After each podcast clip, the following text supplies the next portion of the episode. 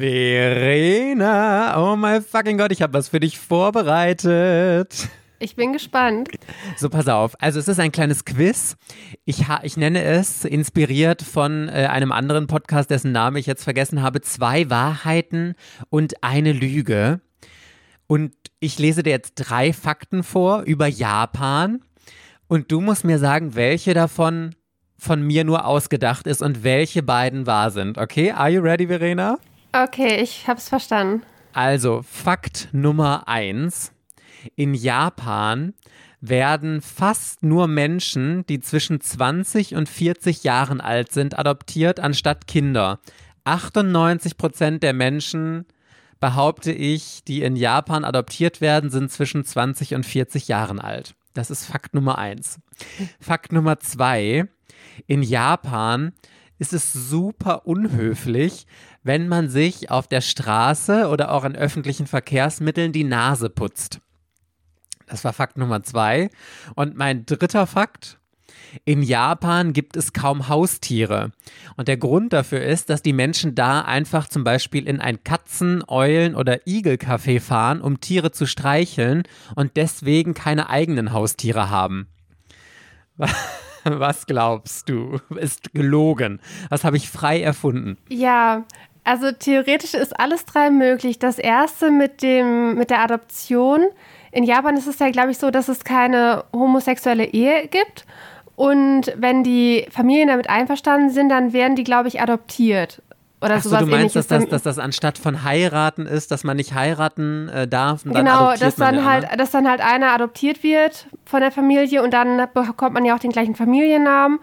Und ähm, dass das halt dann die Begründung ist, warum halt zwischen 20 und 40 halt irgendwie adoptiert wird. Oder äh, ich weiß es nicht. Äh, ich weiß Wäre das nicht, nicht war- Inzest? Nein, es ist ja nicht blutsverwandt, aber ich frage mich, ob, ob das halt ein Grund wäre oder ob das halt tatsächlich mit diesen Traditionen und den Familienunternehmen halt ist und dass die, wenn die halt einen geeigneten Nachfolger haben, der aber nicht der eigene Sohn ist, dass die den dann halt adoptieren in dem Alter.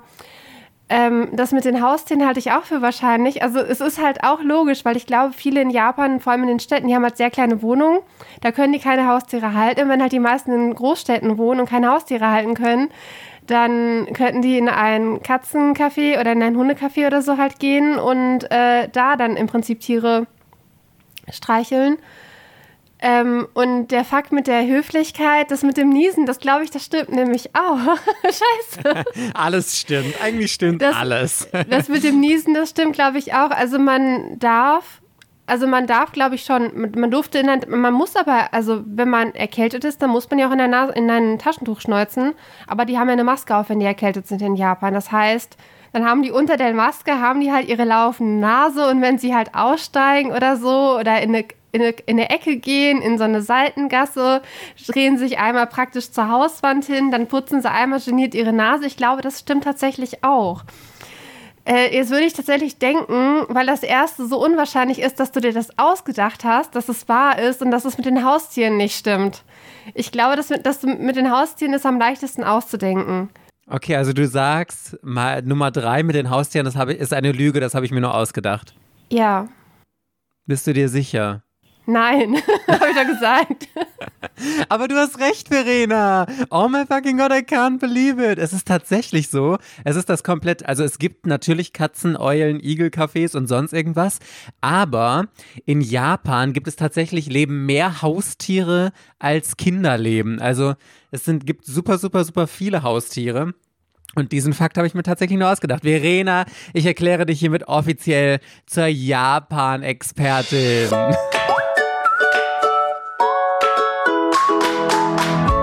Herzlich willkommen bei Otaku, dem Manga- und Anime-Podcast. Mit Verena und der Princess of Hohle Fritten, Mike.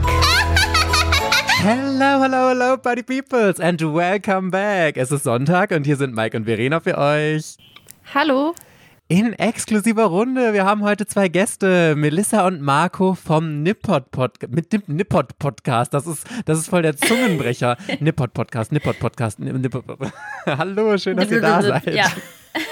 Hallo. Hallo, vielen Dank für die Einladung. Ja, wir freuen uns total, weil wir wollen heute über Manga-Ersteindrücke reden. Da haben wir uns gedacht, Mensch, wer passt da besser? Weil in eurem Podcast habt ihr ja ein bisschen breit gefächerteres Thema äh, Japan. Ich habe letztens einige Folgen von euch gehört und ich muss sagen, ich war ganz fasziniert von der Märchenfolge. Ist ja eh voll, ich liebe Märchen allgemein. Und als ich da bei euch reingehört habe, habe ich gedacht, ah, das ist voll interessant, weil ähm, Kaguya, fand ich, ist ja eigentlich so ein relativ bekanntes japanisches Märchen, aber so die anderen, ich klebte wirklich an euren Lippen und fand es total interessant. Vielen, vielen Dank. Ja, wir versuchen immer auch Sachen rauszusuchen, die vielleicht nicht jeder kennt und so ein bisschen, ja, auch die schönen Seiten, aber auch die nicht so schönen Seiten von Japan zu beleuchten, damit man einen besseren Eindruck vom Land bekommt. Und euch gab es ja schon, deswegen war, war Manga-Anime ja weg. Das stimmt. Das stimmt. Äh, wart ihr beide schon in Japan oder? Äh? Also ich habe ich hab drei Jahre da gewohnt und ähm, fahre fahr eigentlich relativ regelmäßig hin, wenn nicht gerade Corona stattfindet und das ganze Land dicht macht. Ähm, dann bin ich da eigentlich so gut wie jedes Jahr mindestens einmal. Aber ähm, ja, ich glaube, so mit dem, mit dem Da-Leben ähm, ist erstmal Schicht im Schacht und jetzt hat es mich dann doch wieder nach Deutschland verschlagen. Oh, das stelle ich mir so spannend vor. Ich wollte ja eigentlich vor anderthalb Jahren, wollte ich mit meinem Freund nach Japan fliegen. Obviously ist leider nichts draus geworden, kurz vorher, aber äh, ich nehme es mir immer vor und ich finde, da kann man sich bei euch auch total gut äh, Tipps und sowas alles holen. Vielleicht könnt ihr einmal ein bisschen kurz erzählen, was so alles eure Themen sind. Melissa, das machst definitiv du. Ich habe keine Ahnung von Japan. Du hast alles wieder vergessen. Äh, tatsächlich alles ganz breit gefächert. Wir haben tatsächlich manchmal, wenn wir keine Lust auf Recherche haben, auch äh, Manga-Anime-Themen, aber ganz oft geht es um so sozial, ähm, ja, soziale Dinge, wie zum Beispiel ähm, die Arbeitskultur in Japan. Wir hatten eine Folge über Suizid auch, weil wenn man an Japan denkt, ist das ja auch ganz oft ein Thema, was kommt. Dann, äh, wie gesagt, haben wir auch viel Folklore, Märchen über verschiedene Yokai, äh, haben wir ganz also wirklich lustige Folgen gemacht, die ich selber auch gerne gehört habe. Weil manchmal ist man ja so, okay, wir haben was aufgenommen finde ich es immer noch cool. I don't know. Aber jeder hat ja immer so seine Lieblingsfolgen und die Yokai-Folgen sind auf jeden Fall Lieblingsfolgen von mir. Ist auch, glaube ich, ein guter Einstieg, der nicht so heavy ist. Und ja, ich weiß, ich mag, was sind deine Lieblingsfolgen? Also ich finde ja die, die ähm, gesellschaftlichen Regeln, die Kuriosen, die man als Deutscher nicht so kennt, also das ist, glaube ich, eine unserer allerersten Folgen gewesen. Da haben wir einfach so ein bisschen die kuriosen Regeln gesammelt, die man innerhalb der japanischen Gesellschaft beachten muss. Die mag ich ganz gerne, weil es eben für uns als, als nicht nur Deutsche, sondern als Leute aus dem Westen echt manchmal ganz schön skurril ist, an welchen ja, komischen Regeln, an welche komischen Regeln man sich halten muss, wenn man denn in Japan sich innerhalb der, der gesellschaftlichen Struktur da bewegt aufgeregt. Aber auch an sich muss ich mich äh, Melissa dann doch noch anschließen und die Yokai-Folgen nennen. Die finde ich schon sehr, sehr geil, muss ich sagen. Einfach weil Yokai auch ein tolles Thema sind. Also für alle, die das jetzt nicht kennen, das sind diese japanischen Geister, Gespenster, Sagengestalten. Das ist ein relativ weites Feld, aber natürlich dann auch ein umso ergiebigeres. Da könnten wir, glaube ich, echt noch 50 Folgen zu machen. und also ich behaupte fast mal, wir haben noch nicht die letzte Folge dazu abgedreht. Ne? Da, muss, da muss noch mal was kommen irgendwie. Und Essen natürlich, ganz wichtig. ganz ja, aber auch, ab, aber auch irgendwie Jahreszahlen muss ich noch mal kurz einwerfen, denn mir wird immer so ein bisschen angelastet, dass ich der Typ bin, der ständig mit Jahreszahlen um sich wirft. Das heißt natürlich haben wir auch historische Themen ganz viel. Ja, das habe ich in der Märchenfolge auch gehört. Dann ist es schon so ein Running Gag bei euch im Podcast mit den Jahreszahlen geworden und so. Ne? Ich hatte übrigens, ja. wo du gerade ähm, von den Gegebenheiten vor Ort erzählt hast, ich hatte total das lustige Erlebnis, wo ich wieder gedacht, ich werde total ausspioniert, weil ich genau diese, ähm, ich hatte euren Podcast dann gehört und dann bin ich auf YouTube gegangen und mir wurde von einem Japaner der aus Deutschland Videos macht, ein Video vorgeschlagen mit Traditionen und mit welche Fettnäpfchen man treten kann. Und ich dachte nur, okay, es ist so gruselig, ob das jetzt wieder einfach ein Zufall ist oder ob, ob ich, weil ich auf euren Podcast geklickt habe, jetzt direkt auf YouTube und auch die passenden Videos vorgeschlagen bekomme. Es war very spooky, aber ich, ich habe natürlich das Video angeklickt und fand es höchst interessant, weil ich ja alles aus Japan interessant finde, genauso wie Verena Stehst du auch so auf diese ganzen, also abgesehen von Manga und Anime, auf diese ganzen japanischen Themen? Ich muss das mal abgleichen. Das, was ich denke, was ich aus Manga gelernt habe, ob das dann in euren Podcast-Folgen wirklich auch äh, als das stimmt wirklich oder das sind irgendwelche Vorurteile dann sich herausstellt. Ja, Hälfte, Hälfte würde ich sagen. ich wünschte, ich würde mehr rennende Schulmädchen mit großen Brüsten sehen, die mit einem Toast durch die Gegend laufen. Ja. ja. Das passiert leider nicht so oft in Japan. Ah, das ist auch so typisch, auch wenn man Deutschland. Ich war letztens in Disneyland und da gibt es dieses It's a Small World. Ich weiß nicht, ob ihr, äh, ob ihr das kennt. Das hat ja auch diesen penetranten Song. Und wenn man da durchfährt, ist Deutschland ja natürlich mit Lederhosen und allem so äh, dargestellt. Und überall auf der Welt, wo man an Deutschland denkt, sieht man immer nur Bayern. Und ich glaube, das ist ähnlich vielleicht auch mit Japan, dass man da einfach irgendwie in der ganzen Welt irgendwelche japanischen Traditionen sieht, die da nur in speziellen Regionen wahrscheinlich irgendwie verbreitet sind oder so, kann ich mir vorstellen. Also eigentlich ist es so tatsächlich, ja. Man kennt ja irgendwie so die, die klischeehaften, klischeehaftesten Dinge über Japan, die weiß man ja so. Oh ja, die laufen alle in Kimonos rum, alle sind Ninjas, ähm, Hello Kitty und weirde Cartoons. Außerdem ist jeder ständig rohen Fisch. So, und dann denkt man sich so, ja, das wird schon Japan sein, nehme ich mal an. Und naja, natürlich gibt es noch viel mehr an Japan zu entdecken und nicht alles in Japan ist roher Fisch und Kimono. Ähm, deswegen das war ja, glaube ich, dann auch ein bisschen der Be äh, Beweggrund, warum wir das ursprünglich gemacht haben, dass wir gesagt haben, hey, wir wollen den Leuten irgendwie näher bringen, was hinter diesen Klischees noch so stattfindet. Aber ich habe eine ganz wichtige Frage, die jetzt den Bogen zu unserem Podcast schließt. Ist Manga und Anime in Japan wirklich so ein krasses Thema, wie wir es immer denken? Oder ist das auch so, dass es gibt halt die Otakus, so Nerds, die das in Japan toll finden, aber gar nicht die große ganze Gesellschaft? Eigentlich ist es schon tatsächlich ein sehr, sehr großes Thema. Vielleicht an manchen Stellen sogar noch viel größer, als wir es erwarten würden, weil in Japan ist eben allein diese Anime- und Manga-Ästhetik, wie wir sie kennen, nicht auf eine, eine, Nischenkultur beschränkt wie bei uns. Also Anime-Manga ist, auch wenn der Markt stetig wächst, ja immer noch eine Nischenkultur im Vergleich zu, ich weiß nicht, äh, Germany's Next Topmodel gucken. Ist halt Naruto gucken ein bisschen edgy. Und, ähm, und in Japan ist es tatsächlich so, dass nicht nur Anime und Manga ein ganz normales Mainstream-Medium sind, das wirklich allgegenwärtig im Alltag ist, sondern dass diese Ästhetik auch wirklich überall verwendet wird. Das heißt, wenn du irgendwie ein Deo im Drogeriemarkt kaufst, wenn du irgendwie Bohnen im Supermarkt kaufst, äh, keine Ahnung, also wirklich an Plakatwänden, die aber für irgendwas Werbung machen, was überhaupt nichts mit Anime und Manga zu tun hat, sind trotzdem ähm, Illustrationen drauf, die nach Anime und Manga aussehen, weil das einfach eine klassische japanische Ästhetik ist in der Moderne. Das heißt, selbst, selbst in Bereichen, die eben nichts mit dieser Popkulturschiene zu tun haben, sieht man solche Dinge. Voll interessant. Ich finde das super mega spannend. Und wenn euch das auch interessiert, schaut unbedingt mal oder hört, schaut es ja falsch mal bei Nippot vorbei. Ich habe euch das auch unten in der Infobox verlinkt. Aber jetzt kommen wir zu unserem eigentlichen Thema, denn wir haben ja wieder unseren nächsten Ersteindruck Rundumschlag, wo jeder von uns euch einen Manga-Ersteindruck vorstellen möchte von einer Serie, die ganz frisch in diesem Jahr rausgekommen ist. Und Melissa, du darfst als Gast heute anfangen und ich bin ganz gespannt, was du dir rausgesucht hast. Uhuhu. Also, ich habe einen dicken Band. Ähm, alle, die Patreon sind, können ihn jetzt sogar sehen, glaube ich. und es ist Doro Hedoro von Q Hayashida. Ist bei Manga Kalt erschienen. Ist es Manga Kult? Ist es Manga Kalt? Keine Ahnung. Ähm, ja, dauert auf jeden Fall.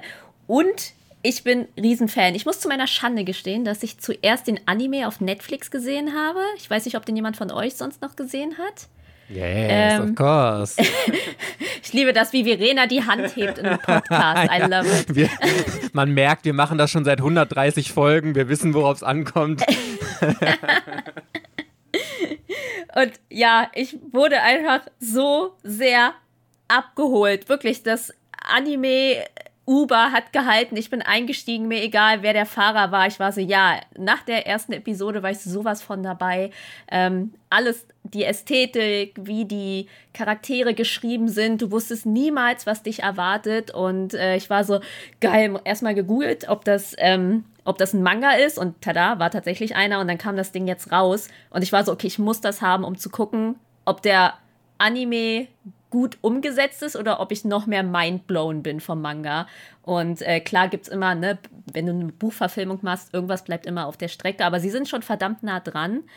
Aber trotzdem gibt der, gibt der Manga noch mal ein bisschen mehr her, was so Ästhetik angeht, wie, wie die einzelnen Charaktere sind. Die Comedy ist auch äh, sehr gut einfach. Und es ist super absurd. Also, und auch super brutal, muss ich gleich dazu sagen. Also, wer jetzt denkt, das ist hier ähm, Edgy Boys Love ist es nicht. Es ist edgy Gemetzel mit Zauberern. Aber äh, ja, ganz kurz zur Story. Ihr müsst euch vorstellen, es ist so ein bisschen, ja, postapokalyptisch ist nicht das richtige Wort. Es ist so eine abgefuckte, dreckige Industriewelt, würde ich jetzt mal sagen. Und ähm, das nennt sich das Hole, also das Loch. Und dort leben ja verschiedene Leute und du denkst ja am Anfang schon so, hä, warum sehen die alle so seltsam aus? Weil über dem Hole ist eine Welt, in der Zauberer leben und die gehen runter ins Hole, um zu üben. Aber es ist nicht so nice Harry Potter, hey, hier hast du noch einen Hirsch, sondern yo, ich übe jetzt, wie ich Leute in Kakerlaken verwandle, aber es klappt nicht so gut, deswegen ist jetzt einfach jemand halb Kakerlake, halb Mensch. Und ähm, dann gibt es einen Typen namens Kaiman und der hat einen Echsenkopf und hat eine Freundin, die äh, Nikaido, die einen lustigen Gyoza-Imbiss hat und zusammen machen sie so ein bisschen Jagd auf diese Zauberer, weil Kaiman herausfinden will, warum er diesen Echsenkopf hat, weil er kann sich nicht mehr an viel erinnern. Und dann wird es immer absurder und dann kommen Bösewichte und du denkst so, boah, die sind voll böse, aber diese Charaktere sind so gut geschrieben, dass du irgendwann auch die total gerne magst. Und ich bin so, oh Gott, ich möchte alle Hintergrundstories von allen Charakteren wissen und wie viele Spin-offs kann sie bitte malen? Hat sie leider nicht, aber ja, mich hat er einfach, wie gesagt, mega abgeholt und ich mag Dinge, die ich nicht so oft gesehen habe. Wenn ich denke, oh, es ist jetzt der 50. Isekai-Manga, bin ich auch so, oh, Leute, Schnarch. Aber hier war ich echt, bei jeder Seite, die ich gelesen habe, gab es immer irgendwas Neues, Seltsames und äh, es ist auch super spannend. Also ich war sehr, ja, ich war einfach sehr into, muss ich sagen. Es ist ja aber auch ein sehr spezieller Zeichenstil. Also das ist ja ein Stil, den sieht man nicht so oft. Also es ist ja sehr skizzenhaft, würde ich jetzt mal sagen, gezeichnet. Mhm. Eher so ein bisschen in Attack on Titan Richtung. Und ja. Verena ist mit einer der größten Doro Hedoro Fans überhaupt, oder? Uh. Also ich habe die Reihe halt schon komplett gelesen. Ich habe die mir vor zwei Jahren oder so komplett auf Englisch gekauft weil die da immer schon in den englischen Manga-Videos war die halt immer drin und äh, komplett abgeschlossen. Schuber war auch nicht in Sicht auf Englisch, also dass sie da ab und zu hofft man, dass sie so Komplettpakete rausbringen, das gab es aber auch nicht. Ich habe nie im Leben damit gerechnet, äh, dass der tatsächlich bei uns noch in Deutschland rauskommt, weil der halt schon abgeschlossen war und schon längere Jahre halt abgeschlossen war und äh, dann habe ich den halt komplett gelesen ich war auch wirklich so von der ersten Seite an, boah, krass, was ist das denn? Und alles, was du halt beschreibst, das habe ich genauso erlebt halt. Ne? Ab da, wo ähm, die Bösewichte um N praktisch mit seinen Pilzen eingeführt wurden, dachte ich mir so, was ist das? Vor allem, ich habe am Anfang überhaupt nicht verstanden, wenn Shin da durch die Gegend zieht, dann hat er da seine Müllbeutel dabei und ähm, hier seine Partnerin also als er, also als die Partnerin die Maske abgenommen und das auf einmal eine Frau war, dachte ich mir, WTF, was ist das, ja. was ist das für eine Frau halt? da war ja auch so total, das gibt's doch nicht. Und ich finde es halt auch überhaupt nicht edgy, weil so, okay, Nikaido und so, die haben halt alle große Brüste, aber es ist halt überhaupt nicht so im Fokus und ähm, neu ist wie ein Mann. Also so zumindest, wenn, wenn sie die Maske halt trägt. Ne? Dann denke ich so, krass, und dann so eine hübsche Frau da drunter und dann zieht sie auf einmal Stöckelschuhe an und wartet auf irgendwie so eine komische Party halt und ich liebe Shin und Neu als Pärchen. Ich wollte alles von den beiden wissen und ich habe mich auch so gefreut, wenn da halt was mit Rückblende oder so halt gekommen ist und ich habe richtig mitgefebert und es sind noch so geile Wendungen, die dich erwarten werden. Das ist so eine richtig, richtig, richtig gute Reise.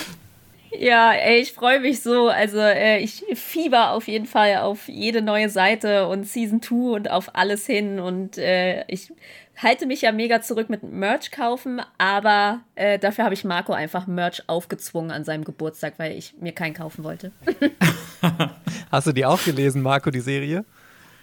Ähm, ich muss tatsächlich zu meiner Schande gestehen, dass ich sie vor Ewigkeiten mal angelesen hatte, als es äh, darum ging, ob wir bei uns im Verlag die Serie lizenzieren möchten. Und also es war sogar noch bevor der Anime überhaupt angekündigt wurde, ähm, also schon eine ganze Zeit lang her. Und ich war total hooked auf jeden Fall. Ich habe sofort gesagt, so geil, das müssen wir machen. Und habe dann leider im Verlag selbst ähm, nicht besonders viele Anhänger gefunden, ähm, was nicht unbedingt daran liegt, dass die Story schlecht wäre oder dass man schwer reinkommt. Ich finde nämlich, abgesehen vom, vom sehr einzigartigen Zeichenstil, ist das eine relativ ja einfach eine, Welt, die einen relativ schnell quasi einsaugt und über die man mehr wissen will. Also ich war schon nach wenigen Seiten sehr involviert in diesen Manga, emotional auch. Und, ähm, und äh, es war allerdings schon damals dann natürlich klar, hey, das Ding ist schon mega lang. Und es geht noch weiter. Also zum damaligen Zeitpunkt war die Serie noch gar nicht abgeschlossen. Und, ähm, und es ist einfach ein Thema, was jetzt natürlich nicht eben klassischer Isekai ist. Es ist keine klassische Shoujo-Romance-Story, was auch immer, also etwas schwerer verkäuflich in Anführungszeichen.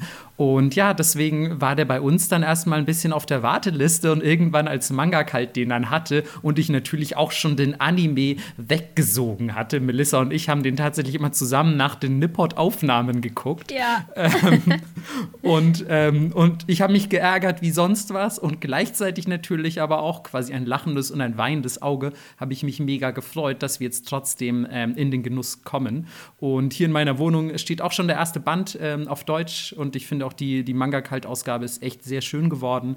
Ähm, kann ich mich, kann ich mich drüber, nicht drüber beklagen und ähm, bin einfach mega happy, dass dieses Ding jetzt auch den deutschen Markt bereichert, weil ich finde die Serie absolut großartig.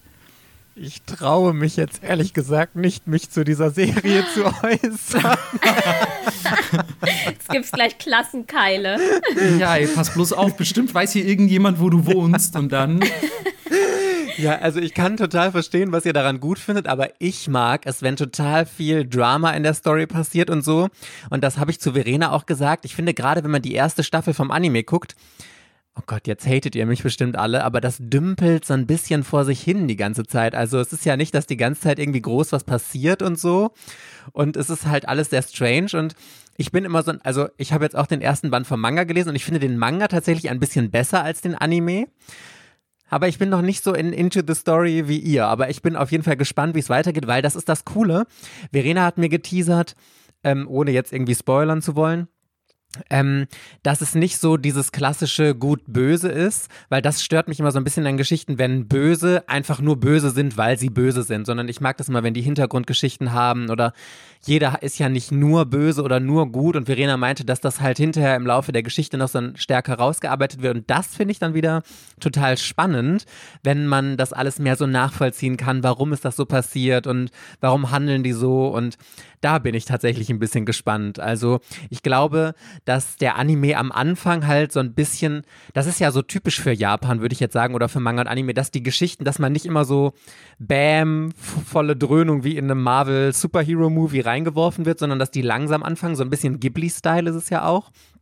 Und ähm, ja, deswegen glaube ich, ich habe das oft, dass ich Serien ein bisschen weiterlesen muss, damit ich erst sehe, okay, die gefällt mir oder die gefällt mir nicht. Deswegen lasse ich mich mal überraschen. Aber eine Serie, die ich trotzdem von Anfang an gut fand, ist die Geschichte, die ich heute vorstellen möchte. Und zwar von Carlsen, Yokohama Station Fable. Vielleicht habt ihr davon schon gehört. Und das ist so eine, ja, geht so ein bisschen in die Sci-Fi-Richtung, aber auch nur so ansatzweise. Und ich fand es wirklich total gut. Es sind drei Bänden abgeschlossen. Und ähm, unser Protagonist lebt in einer Kolonie direkt vor dieser Yokohama Station eben. Das ist so eine Bahnstation, die irgendwann mal vor einigen hundert Jahren ein Eigenleben entwickelt hat und jetzt ähm, ja ich sag mal, ein Geheimnis umgibt. Die wächst auch immer weiter und nimmt immer mehr Land ein um sich herum. Und äh, die Leute drumherum, ja, die da in so richtigen Ghettos leben, denen fällt es halt alles schwer. Die haben kaum noch was zu essen und so. Und sie dürfen die Station halt auch nicht betreten. Man braucht nämlich ein Ticket um diese Station betreten zu dürfen. Und das ist in einer Person implantiert und du lebst halt in dieser Station und es ist so ein bisschen, das finde ich halt cool, wenn die so gesellschaftskritisch sind, weil es ist so, du bist in diesem System gefangen und wenn du fleißig arbeitest und sowas, dann darfst du darin leben, aber wenn du nicht mehr produktiv dazu beiträgst und eben nicht mehr genug arbeitest und nicht genug Geld verdienst, um halt dir dieses Ticket in dir leisten zu können, dann fliegst du aus der Station raus und landest halt in so einem, einem Ghetto vor, ähm, vor dieser Station. Und wir begleiten, unser Protagonist ist einer der Einwohner von dieser Station. Die leben von abgelaufenem Essen, das aus der Station rausgeschmissen wurde und sowas. Und die Story startet eigentlich damit, dass ein Mann aus der Station rausgeworfen wird in diese Kolonie und der gibt unserem Protagonisten ein Ticket, das genau fünf Tage lang gültig ist und bittet ihn eben darum, dass er einen Kollegen retten soll, der aus dieser ähm, Station rausgeschmissen wurde. Und es ist dann so, dass es verschiedene Ausgänge gibt. Man wird immer aus dem Ausgang rausgeschmissen, dem man am nächsten war. Manche führen eben zu solchen Kolonien, manche Ausgänge führen aber auch ins Nichts und man weiß nicht, äh, wo das halt landet. Und das ist so ein bisschen das Geheimnis, was gelüftet werden soll. Und unser Protagonist macht sich dann halt auf den Weg in die Station und stellt ziemlich schnell fest, dass die noch viel gigantischer ist, als er sich überhaupt jemals vorher vorstellen konnte. Es gibt irgendwie unendlich viele Gänge, die überall hinführen und überall stehen Roboter, die aber auch nicht so richtig wissen, wo man hin muss und sonst was. Er geht dann erstmal in einem Restaurant ein bisschen was essen stellt aber fest, ups, die haben eine ganz andere Währung als äh, wir draußen, kann sich dann sein Essen nicht leisten und landet erstmal in der Station im Knast. Und als er dann da mitten in der Nacht ist, geht über ihm auf einmal gibt es ein Loch in der Decke und ein kleiner Junge kommt da durch, der anscheinend ein oder der ein Gerät hat, mit dem er Löcher in Wände schneiden kann, die dann aber relativ schnell wieder zuwachsen. Und der Junge ist ganz fasziniert, weil alle haben halt diese implantierten Karten. Und der andere, also unser Protagonist hat ja diese Fünf-Tageskarte und das hat der Junge noch nie vorher gesehen. Und die machen einen Deal, dass der Junge ihn mitnimmt auf die Suche nach diesem vermissten Mann. Und er bekommt dafür am Abschluss dieser fünf Tage das Ticket. Ja, und er holt ihn dann raus und dann machen sie sich eben auf die Suche nach diesem vermissten äh, Typen von Exit 42 oder was weiß ich und wollen halt das Geheimnis von dieser Station lösen. Und ich muss sagen, ich fand es wirklich richtig gut geschrieben. Der Zeichenstil ist so ein bisschen wie Battle Angel Alita. Nicht ganz so detailliert. Alita ist ja wirklich schon so Next Level äh, Shit. Aber es war super spannend erzählt und eigentlich bin ich gar nicht so ein Fan von Geschichten, die so sehr ruhig und langsam erzählt werden, hatte ich ja gerade auch schon gesagt, aber irgendwie war das von Anfang an so spannend weil ich auch so dieses gesellschaftskritische da drin gelesen habe und so. Und ich habe mal gedacht, ah, wie cool und was passiert da jetzt? Und was ich tatsächlich sehr positiv finde, es ist halt in drei Bänden abgeschlossen. Dann kann es nicht zu lang erzählt werden. Ich meine, drei Bände ist ja auch relativ kurz, also du musst ja dann schon gut die Story vorantreiben. Ähm, aber ich finde es total geil und ich bin super gespannt, wie es weitergeht, weil Science Fiction ist eigentlich gar nicht mein Genre. Ich weiß nicht, wie es euch geht. Science Fiction. Äh, tatsächlich lese ich auch nicht so gerne in Manga-Form. Ganz, ganz, ganz selten. Schaue ich lieber. Lese ich auch nicht so gerne in Buchform. Ja, ich würde mich tatsächlich, ich würde mich tatsächlich anschließen. Ich bin ähm, bei Manga nicht so ein mega großer Science-Fiction-Fan. Also eher, eher Team Fantasy, muss ich, muss ich zugeben. Ja, ja, geht mir genauso. Und also ich habe zum Beispiel auch Blame oder sowas gelesen und da habe ich immer gedacht, hm, ja, also ich kann verstehen, was Leute daran finden. Mir persönlich gefällt es aber nicht. Aber hier war es irgendwie anders, weil es halt mehr äh, diesen, diese Mischung aus Drama und ähm, ja, einfach, einfach, äh, was ist das Geheimnis, so Mystery, mehr so Mystery war. Was ist das Geheimnis dieser Station? Und gar nicht so, dass es, da, also, ne, dass es darauf ausgelegt war, irgendwie, hier sind jetzt überall Roboter und es ist so ein Weltraum-Science-Fiction-Szenario oder irgendwie so. Und mich kriegt man total mit irgendwelchen Geheimnissen. Wenn irgendwas ein großes Geheimnis hat und das wird richtig hingeteasert, dann bin ich immer so und denke, oh Gott, was ist das Geheimnis? Was hat es jetzt mit diesem Ausgang? Was passiert denn mit den Menschen, die durch diese Ausgänge geschossen werden, die ins Nichts führen? Wo kommen die hin? Und da bin ich immer total affin für. Das erinnert mich. Das empfehle ich immer sehr gern. Ich weiß nicht, kennt ihr Ghost Tower von Carlsen in neun Bänden abgeschlossen? Es war, lief, glaube ich, auch nicht so gut.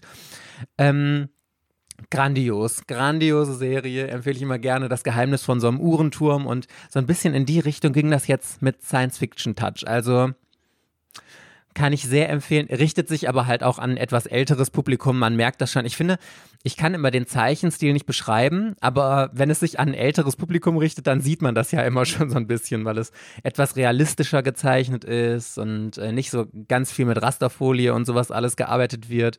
Also Yes. Verena, wäre das was für dich? Nicht so richtig, tatsächlich. Ja, dachte ich mir. Ähm, ich habe ich hab, ich hab gerade überlegt, was, äh, was, was, äh, was meine Lieblings-Science-Fiction-Reihen sind. Ähm, also so im also unterhaltsamen Sinne mag ich Astra Lost Space halt total gerne. Es ist halt im fünf Band bei Egmont abgeschlossen. Äh, tolle Reihe. Und so bezüglich vergriffene Titel finde ich Eden, It's an Endless World, auch bei Egmont erschienen. Ich meine, das waren 18 Bände, finde ich auch richtig, richtig großartig. Und ich bin nicht so der Battle Angel Alita-Fan tatsächlich. Also das war nicht so meins.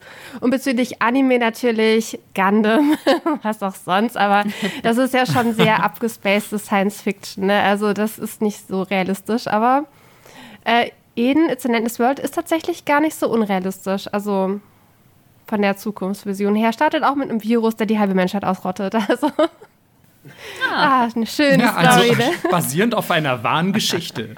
ja. Schauen wir mal, wo es noch hingeht. Oh ne? Hat Eden ein gutes Ende, Verena? Ist das ein Orakel Nein, hier ich, jetzt? Ach Gott, nee, dann, äh, dann ähm, wollen wir es nicht wissen. Das Ende war tatsächlich ein bisschen schwer zu verstehen. Äh, es hatte, es hat mir nicht so zugesagt, sagen wir mal so. Ähm, aber es war wirklich eine ausgezeichnete Reihe.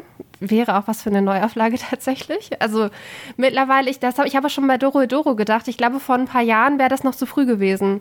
Also der Manga-Markt hat sich jetzt erst die letzten drei Jahre oder so richtig krass halt entwickelt und auch wieder, dass halt mehr Seinen-Leser halt dazugekommen sind, äh, dass da halt jetzt erst der Markt für da ist. Und ich glaube, Doro hätte es vor fünf Jahren, so 2015 oder so, hätte das noch, hätte es die Reihe noch sehr schwer gehabt in Deutschland.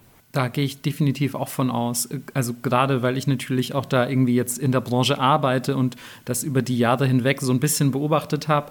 Ich glaube, es hätte vielleicht ganz zu Beginn noch mal eine Zeit für Dorohedoro gegeben, wo man auch so Sachen wie Ghost in the Shell einfach mal rausgehauen hat. Ghost in the Shell ist natürlich ein riesiger Name, ganz klar. Das ist übrigens, äh, das auch wäre so Science Fiction, die ich gerne mag, so diese dystopischen Sachen.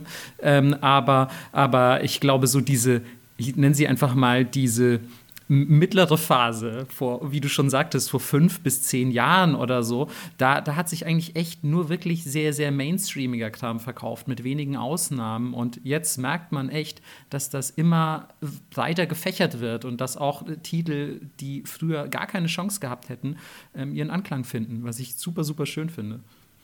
Voll. Und ich finde auch äh, immer, wenn Verena das sagt, weil äh, da hatten wir letztens drüber gesprochen, dass Astra Lost in Space ist so der Manga, von dem Verena immer sagt, das ist der perfekte Manga für Einsteiger, weil der einen super in, in, in dieses Manga-Genre äh, einführt, weil der nicht zu lang ist, eine super coole und spannende Story hat mit einem mega guten Plot-Twist, mit dem man nicht gerechnet hat und so. Und ähm, ich finde den Vergleich zu Yokohama Station Fable eigentlich sogar sehr gut ist jetzt natürlich nochmal eine ein bisschen unterschiedliche Thematik und ich glaube, Yokohama Station Fair berichtet sich ein bisschen mehr an ein älteres Publikum. Aber der Vergleich gefällt mir, Verena, ja. Okay, Marco. Ähm, ich ähm, muss, mich, muss mich jetzt ja fast erst ein bisschen rechtfertigen für meine Wahl, habe ich das Gefühl. Ähm, weil eigentlich ähm, ist der Manga zwar jetzt erst diesen Sommer bei uns in Deutschland erschienen, aber ich kenne ihn eigentlich schon ein bisschen länger ich rede mich mal damit raus, dass ich auch gleichzeitig Redakteur dieses Manga bin und es ja auch immer eine neue Erfahrung ist, so an einem Titel zu arbeiten und ihn nicht nur auf Japanisch zu lesen. Ähm, und das sage ich jetzt wirklich, also das ist ernst gemeint, das sage ich nicht nur, um mich zu rechtfertigen. Ähm, und es handelt sich um den Titel Stravaganza. Nein, tatsächlich nicht Chainsaw Man, den, den irgendwie gerade irgendwie, mit dem ich äh, irgendwie, mit dem ich alle Leute belästige, die sich irgendwie mit mir über Manga unterhalten wollen. Nein, Nein, es ist Stravaganza, ähm, der, der jetzt ähm, mit Band 1 diesen Sommer gestartet ist in Deutschland. Und es handelt sich ähm, um wie Verena schon so schön zusammengefasst hat, einen großformatigen Manga für 12 Euro mit irgendwie einer nackten Frau und Ritterhelm auf dem Cover. und ja, das, ähm, das würde ich sagen, fasst eigentlich alles zusammen, was ihr müssen, wissen müsst. Und weiter Gut, geht's. Danke schön. Ähm, jetzt nein, bist du dran, ähm, Verena. Also, ähm, nein, es ist, ein, es ist ein ganz großartiger Fantasy-Manga. Also kommen wir jetzt tatsächlich von Science Fiction zu Fantasy. Und er ist doch ein bisschen besonders. Das merkt man schon, wenn man den Manga zum ersten Mal aufschlägt. Vielleicht merkt man es sogar schon am Cover, ähm, denn ich muss tatsächlich sagen, mal abgesehen davon, dass eine halbnackte Frau mit einem Ritterhelm drauf ist, ist allein der Zeichenstil, die Farbgebung, das Artwork und so auf dem Cover, das mutet nicht sehr Manga-mäßig an. Ich finde, das könnte man auch auf den ersten Blick für einen westlichen Comic halten. Und wenn man es aufschlägt, also wenn man den, den ersten Band sich da mal reinblättert, dann merkt man schon relativ schnell, okay, es ist doch ein Manga, aber irgendwas ist hier trotzdem ganz schön anders. Selbst wenn man noch keine einzige Zeile gelesen hat, denn ich finde, das Artwork ist wirklich sehr, sehr speziell, aber im positiven Sinne. Denn ähm, das war eigentlich der Punkt, der mich so ein bisschen erst auf den Manga gebracht hat. Ich habe den nämlich vor, vor einiger Zeit auf, auf Amazon Japan einfach entdeckt und, und der hatte mir den irgendwie, also die Seite hatte mir den Manga empfohlen, so von wegen, hey Marco, du magst doch irgendwie so Schmuddelkram. Lies doch mal Stravaganza. Und ich dachte mir so, hm, das Cover sieht ja interessant aus. Ist das ein Manga? Ich klicke mal auf die Leseprobe. Dann habe ich da reingelesen und dachte mir, boah, was ist das denn für ein Zeichenstil? Es ist super clean, also falls ihr da noch nie reingeschaut habt, geht mal in den Buchladen und blättert einfach mal rein. Es ist super, super clean ähm, also sehr, sehr klare Strichführung und sehr, sehr modern, gleichzeitig aber stilistisch sehr, sehr oldschool. Also von, von äh, wie, die, wie die Gesichter beispielsweise ähm, komponiert wurden, wie die Augen gezeichnet werden, wie die Haare gezeichnet werden, dann irgendwelche Glanzeffekte in den Haaren oder so. Alles sehr, sehr oldschool, wie man es fast vielleicht ein bisschen sogar eher aus dem Shoujo-Bereich kennen würde. Es ist allerdings kein Shoujo, auch wenn, wenn die Protagonistin vielleicht ein bisschen danach aussieht, denn es handelt sich um eine Story, die die äh, ja, Schicksale einer jungen Prinzessin erzählt. Sie heißt Vivian und ist die Prinzessin des Königreiches Auroria. Also eigentlich sagt man Prinzessin, aber wenn man dann mal genau aufpasst und sich die Storystruktur anguckt, merkt man, sie ist eigentlich die Königin Sie nennen sie trotzdem Prinzessin, was irgendwie keinen Sinn macht, aber ich nehme das mal so hin. Ähm, vielleicht sind die Japaner nicht ganz so mit westlichen ähm, Königshausstrukturen äh, konform, ich weiß es nicht. Ähm, es ist auf jeden Fall ähm, super interessant, denn sie ist wirklich sehr, sehr jung ich würde sie vielleicht auf Anfang 20 schätzen oder so. Und sie ist die Prinzessin eines ganzen Königreiches. Und es beginnt eigentlich damit, dass man gar nicht weiß, dass sie eine Prinzessin ist. Sie geht im Wald irgendwie baden in so einem kleinen, in so einem kleinen Waldteich und ähm, wird da plötzlich von Echsenmenschen überrascht. Also ich wiederhole, wir befinden uns in einer Fantasy-Welt. Nichts Ungewöhnliches erstmal, aber sie ist ein bisschen vorsichtig, weil sie weiß ja nicht, was haben diese Echsenmenschen so geplant. Und dann, ähm, als sie merkt, so, oh, das sind wahrscheinlich gar keine Feindseligen und sich ihnen vielleicht sogar so ein bisschen nähern will, kommt aus dem Gebüsch gesprungen ein riesiger Menschenaffe, der aber wirklich riesengroß ist, super stark und mit diesen Echsenmenschen kurzen Prozess macht. Und einer opfert sich gerade noch so, um ihr das Leben zu retten und die Flucht zu ermöglichen. Und ähm, dann flieht sie quasi zurück in die Stadt, völlig geschockt von diesem Erlebnis, ähm, weil diese Affen normalerweise nicht so angriffslustig sind. Und sie denkt sich, hä, was ist denn hier bei uns im Wald los? Kehrt zurück in ihr Königreich und das ist schon ganz toll gemacht, weil sie kehrt so zurück und man denkt so, ah, sie geht jetzt hier in die Stadt und unterhält sich ein bisschen mit den, mit den Stadtbewohnern auf dem Markt und so weiter. Und man weiß immer noch nicht, dass sie eine Prinzessin ist. Und dann marschiert sie plötzlich quasi durch so einen Geheimgang quasi wieder in das Schloss hinein und kommt da auf der anderen Seite wieder raus und verwandelt sich quasi fast so ein bisschen wie so eine Magical Girl Transformation, verwandelt sie sich quasi in die Prinzessin, zieht ein schönes Kleid an und, und sieht plötzlich super edel aus, steht in ihren Gemächern und, was eben sehr bezeichnend ist für diese Prinzessin, setzt sich einen Eisenhelm auf. Also was völlig skurril ist vom Design her, denn sie hat dann so Ballkleider an oder elegante Roben, aber ein, ein Ritterhelm, also mit Visier. Man sieht nicht mal ihr Gesicht. Ähm, und das ermöglicht es ihr, dass sie sich eben zu jeder beliebigen Gelegenheit nach draußen schleichen kann, um eben solche Abenteuer im Wald zu erleben, weil niemand hat ja je ihr Gesicht gesehen. Das heißt, sie nimmt diesen Helm ab, schleicht sich durch den Geheimgang und aus der Prinzessin wird plötzlich eine ganz normale Bürgerin, die sich unter das Volk mischt. Ähm, und ja, wenig später, das ist übrigens überhaupt kein Spoiler oder so, das passiert alles in Chapter One, also keine Sorge. Ähm, und wenig später ähm, wird tatsächlich dann auch die Stadt angegriffen von mehreren dieser Riesenaffen. Also es scheint irgendein Problem mit Riesenaffen zu geben. Und ähm, nur mit Mühe und Not gelingt es quasi der, der Stadtbevölkerung und ihrer Leibgarde, diese, diese Riesenaffen zurückzuschlagen. Und ähm, dann stellt man quasi fest, hey, Moment mal, diese Riesenaffen, die sind infiziert gewesen, die haben eine Krankheit die, mit, denen, mit denen stimmt irgendwas nicht. Wir wissen nicht, woher diese Krankheit kommt, aber diese Krankheit macht sie derart aggressiv und hier scheint irgendwas nicht mit rechten Dingen vorzugehen, weil normalerweise kommt dieses Gift bei uns nicht in natürlicher Form vor. Irgendwas muss quasi dafür gesorgt haben, dass diese Riesenaffen in Verbindung mit diesem Gift kommen und die Stadt angreifen. Und mit etwas Widerspruch ihrer Leibgarde und den anderen Bediensteten am Hof macht sich Vivian quasi dann auf den Weg, ja, quasi herauszufinden, wer denn hier diese, diese Natur um äh, das Königreich herum vergiftet und was es damit auf sich hat. Und ähm, ohne jetzt dann noch weiter spoilern zu wollen, ich sage mal so, es entspinnt sich dann natürlich eine noch viel größere Verschwörung, die weit über Riesenaffen hinausgeht und natürlich auch potenziell das ganze Königreich bedroht. Also ja, ist echt sehr, sehr spannend, muss ich sagen. Und es klingt jetzt ein bisschen nach so einer Klischee-Fantasy-Story, so von wegen, oh ja, ein Königreich wird bedroht, wir brauchen einen Held, eine Heldin, bitte rette uns. Aber manchmal, wenn das wirklich geil erzählt ist und dann gerade auch mit so einem tollen Artwork kombiniert, kann es ja auch toll sein, mal wieder, gerade sich in Zeiten von Isekai und Geschwurbel, Manga XY und keine Ahnung, ich bin durch ein Zeitportal gefallen, wenn ich ein Computerspiel gespielt habe. Jetzt muss ich irgendwie meine eigene Mutter heiraten und an einer anderen Schule in, keine Ahnung, eine Harry Potter-Welt irgendwie zaubern lernen und bla bla bla. Ist es doch vielleicht auch mal wieder ganz schön, sich auf irgendwie eine klassische Fantasy-Story zu besinnen.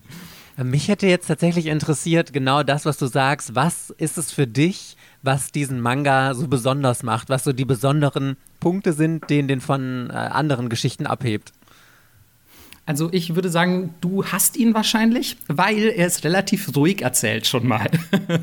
er, ist, er, hat großartige Action-Szenen, aber es ist ähm, vielleicht kein Mike-Manga. Also es ist, ähm, es ist, er nimmt sich wirklich sehr viel Zeit, ähm, die Umgebung, ähm, die, die Timeline, die Leute und die Charaktere zu beschreiben. Also wirklich so ein bisschen auch denen die Zeit zu geben, sich irgendwie auch, sei es nur rein visuell zu entfalten. Manchmal hast du auf eine, zwei Seiten oder so, ist dann einfach diese Szene, wie sie beispielsweise im, im Wald, bevor sie da in diesen Waldteich steigt, ihre, ihre Stiefel aufmacht und löst und, und sich entkleidet, um beispielsweise da reinzusteigen. Und dann sieht man irgendwie erstmal ein paar Panels nur Natur und, und irgendwie diese, diese Unberührtheit und ein Reh trinkt vielleicht irgendwo am, am Rand dieses Teiches und so. Also es ist alles sehr, sehr gemächlich erzählt, abgesehen natürlich, wie gesagt, von den Action-Szenen. Aber ich finde, der hat fast fast schon was Meditatives an vielen Stellen, was ich, was ich gerade in Verbindung mit dem Artwork, das ich jetzt schon so viel gelobt habe,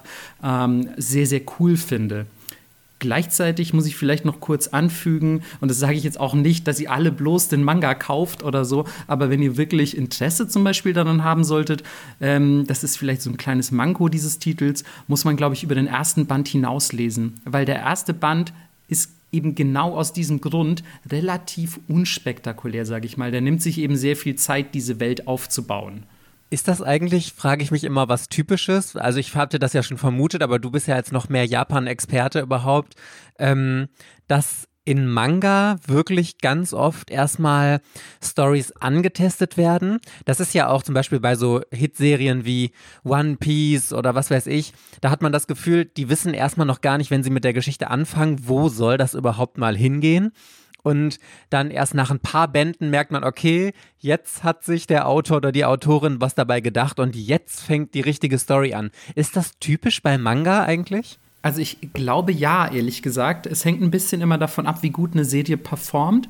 Ähm, ich glaube, bei Stravaganza ist es jetzt ein bisschen anders gewesen, weil die Serie ist auch mit sieben Bänden abgeschlossen. Ich glaube, es war eine bewusste Entscheidung des Autors, diese Geschichte so zu erzählen. Man merkt auch, ähm, es ist von Anfang an, also ich habe die komplette Serie bereits gelesen und es ist ähm, ganz klar, dass von Anfang an geplant war, dass die Serie so endet, wie sie endet. Also da hatte, glaube ich, jemand von Anfang an das Rezept im Kopf. Ähm, gleichzeitig muss man dazu sagen, wenn wir uns sowas wie One Piece angucken, wenn du es schon erwähnst, ähm, niemand hatte natürlich damals, als die Serie angefangen hat, ähm, damit gerechnet, dass so ein mega Welterfolg daraus wird. Das heißt, natürlich wäre das niemals so ausgeufert, wäre die Serie nicht erfolgreich gewesen. Dann hätte man halt gesagt, okay, jetzt hier zwei Bände noch, dann fahren sie zur Grand Line und holen sich das Ding. Ähm, aber natürlich, wenn, wenn das sehr, sehr, sehr gut ankommt bei den Leserinnen, ähm, ist es schon so, dass man, dass man dann auch als japanischer Verlag da so ein bisschen pusht und sagt so, hey, es läuft wirklich sehr gut. Willst du denn nicht noch die Story ein bisschen in die Länge ziehen? Also wollen wir noch ein paar 20 Bände machen? Hast du da nicht Bock? Hast du Einfälle? Und ich muss zu meinem Bedauern ähm, leider noch anfügen, dass das ähm, sehr oft dann sich doch auch in der Qualität der Story bemerkbar macht. Also ich hatte schon auch als Redakteur sehr viele Titel unter meiner Feder, wo ich gesagt habe, so, ey, okay, ab da ganz klar, die Story war so nicht mehr geplant von Anfang an. Ab jetzt denkst du dir hier wirklich halt nur noch Quatsch aus. Und das liest sich dann einfach auch nicht mehr angenehm. Ja, voll. Was mich zu deiner Serie noch interessieren würde, wie ist da so der edgy Anteil? Also ist es sehr viel nackte Haut oder äh, und dass man, also Fanservice oder dass man denkt, ah, das geht jetzt noch. Also, ähm, wenn man gar kein Edgy mag, ist man, glaube ich, bei der Serie an der falschen Stelle. Man merkt, es ist schon auf ein männliches Publikum zugeschnitten. Gleichzeitig ähm, finde ich das immer ein bisschen verwirrend, weil der, weil der Zeichenstil ja fast schon stellenweise in so eine Shoujo-artige Richtung tendiert. Ähm, also, es ist ein sehr interessanter Kontrast, aber die Serie ist äh, definitiv eine unserer etwas edgy, lastigeren Titel. Also man sieht auch nackte Haut, man sieht, ähm, man sieht sogar entblößte Brüste. Das ist ja auch keine Selbstverständlichkeit. Also keine Nebelschwaden, die die Sicht behindern oder so. Und, ähm, und es gibt auch durchaus die eine oder andere Fanservice-Szene. Das, das lässt sich nicht bestreiten. Ich finde trotzdem, und ich weiß nicht genau, wieso dieser Eindruck bei mir entstanden ist, aber ich finde trotzdem, dass es nicht zu plump wirkt. Also manchmal gibt es Titel, die hauen dir einfach wirklich mit dem Zaunpfahl, mit dem edgy Zaunpfahl ins Gemächt. Und ähm, bei dem Titel, ja, es ist, es ist nahezu allgegenwärtig, aber eben irgendwie so in die Story eingefügt, dass es mich nicht nervt. Ich glaube, es liegt grundlegend daran, dass sie einfach so ein mega Badass-Charakter ist und nicht so eine, ah, Senpai, fass mich nicht an, öh, jetzt fliegt hier mein Rock hoch, sondern ja, sie hat vielleicht gerade nicht so viel an, aber sie hat auch gerade ein echt großes Schwert in der Hand und ist gewillt, dir den Kopf abzuschlagen. Ja, tatsächlich. Also sie ist, das muss man vielleicht auch noch dazu sagen, boah, voll der gute Punkt, Melissa. Ähm, Ähm, und zwar, das muss man vielleicht auch noch dazu sagen, dass sie trotz, trotz dieser Edgy-Faktoren ist sie unfassbar badass. Also sie ist ja nicht nur die Königin eines Königreiches, sondern sie ist halt auch eine wahnsinnig gute Kämpferin und sie lässt sich nicht viel Shit gefallen, was ich auch sehr, sehr sympathisch finde. Und sie macht in ein paar Bänden auch wahnsinnig coole Ansagen, wo ich mir denke, oh yeah, davon können sich auch irgendwelche badass männlichen Charaktere durchaus eine Scheibe abschneiden. Ja, Strong Naked Girls, We Love, We Stand. So nämlich, das wollte ich nämlich gerade auch sagen. Also ich finde auch, ich lese Geschichten super gerne, wenn da auch mal richtige Powerfrauen drin sind und nicht immer die klassischen, die dann daneben stehen, einfach nur Deko sind, mit ihren Bubis wackeln und das äh, dumme Blondchen oder so sind. Und das könnte es echt noch viel mehr geben. Starke Frauen, in äh, Manga und Anime. Das finde ich dann wieder gut. Aber Melissa, ich habe mich gefragt, wie du zu Fanservice stehst. Ob du sagst, okay, wenn das jetzt so ein bisschen ist, dann kann ich drüber hinweglesen oder äh, sagst du direkt so, oh nee, wenn da jetzt immer Fanservice ist, nervt mich. Es kommt natürlich drauf an, was du liest. Ne? Also wenn du von Anfang an weißt, es geht jetzt wirklich nur darum, dann lässt du dich ja auch drauf ein. Aber ich habe nichts dagegen. Ich sage immer, ich bin eigentlich ein alter, fetter Nerd, gefangen in dem Körper von einer kleinen Halbasiatin. Und deswegen bin ich immer, immer dabei. Also das, äh, lustigerweise ist es ja ähnlich bei Doro Doro, da ist ja auch super viel, ähm, super viel versteckter Fanservice, würde ich das nennen. Die gehen dann auch mal shoppen und dann versuchen sie ihr so ein kompliziertes Kleid anzuziehen und dann läuft sie einfach den ganzen Tag rum und eine Brust hängt so raus, weil sie das Kleid nicht richtig hinbekommen haben. Und es ist aber in dem Fall halt, weiß ich nicht, ob das Fanservice ist, es ist überhaupt nicht sexy, es ist einfach nur witzig. ähm, und das, das finde ich halt mega gut. Aber ja, ich habe hier auch mein, mein Waifu-Kissen mit mir selbst drauf zu liegen. Also, pff, Why not? das ist aber auch Next Level. Also so ein Dakimakura bei sich zu Hause zu haben, wo man selber drauf ist. Ich, ich, weiß, noch, ich weiß noch nicht genau, wie ich das psychologisch einordnen soll. Ähm, da müssen wir vielleicht noch mal drüber sprechen, Melissa. Klingt nach einer guten Nippot-Folge auf jeden Fall. Wird dann die Psychoanalyse-Folge. Oh Gott. Oh Gott, oh Gott. Ma- Melissa, lass uns den Podcast auf jeden Fall vorher beenden. Ja. Ja, wir hatten das auch. Wir lesen gerade Bright Sun, Dark Shadows. Ich weiß nicht, ob ihr den kennt, ist von Kase.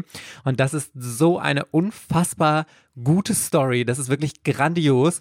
Und ähm, im ersten Band ist halt auch relativ viel Fanservice, dass sie dann ihm direkt in die Brüste fällt oder er fällt ihr in die Brüste, so diese Klassiker halt. Und Verena und ich lesen in dem Buddy Read und wir haben die ganze Zeit gedacht, boah, bitte, bitte, bitte, lass es jetzt nicht so überhand nehmen. Und zum Glück fährt es dann ab dem zweiten Band total runter, weil, also, so ein bisschen kann ich auch drüber hinweglesen und ich weiß, dass gerade, ähm, ich meine, Frauen lesen ja auch mit Sicherheit gerne, äh, sehen mal sexy Männer und wenn Männer dann ihre sexy Frauen oder, oder auch Frauen sexy Frauen oder Männer sexy Männer und keine Ahnung, ähm, es ist ja auch in Ordnung, aber ich finde immer, wenn es die Story dann kaputt macht, dann ist es nervig. Aber das klang jetzt bei der Geschichte auf jeden Fall so, als wäre das noch in einem angenehmen Rahmen, sodass man, dass man gut darüber lesen kann.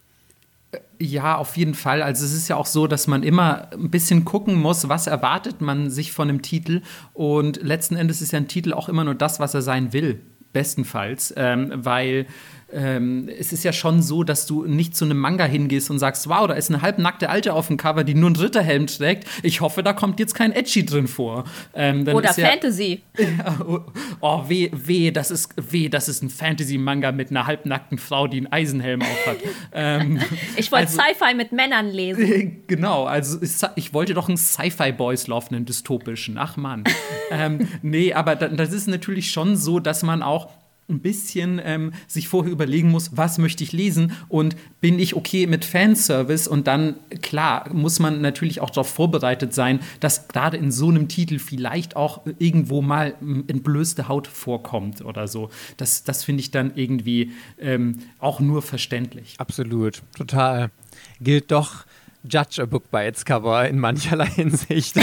auf, auf jeden Fall für einen Ersteindruck immer, immer das Buch nach seinem Einband beurteilen. Wenn ich irgendwas während meiner Verlagsarbeit gelernt habe, dann das. Okay, Verena. Oh my fucking God, ich bin ganz gespannt, äh, mit was du uns jetzt noch zum Ende überrascht. Also ja, und das ist schon wieder die Erfahrung. Der Manga wurde mal angekündigt. Ich sehe das Cover, denke mir, boah, ist das langweilig. Was ist das? Das brauche ich nicht. Und dann erst so praktisch, indem ich wieder, ähm, ich weiß gar nicht mehr, was, warum ich das auf einmal dann doch haben wollte. Ich rede jetzt von Tonikawa Fly Me to the Moon. Der läuft bei Manga Kult. Die Reihe ist auch schon relativ lang in Japan. Ich glaube, wir sind schon bei 17 oder 18 Bänden mittlerweile. Zum Glück. Ich meine, es ist ein 8-Euro-Titel, also 7,99 Euro, äh, was halt bei der Reihe halt echt gut ist, weil die ja bei Manga Cool ganz häufig 10 oder teilweise sogar 12 Euro kosten könnte.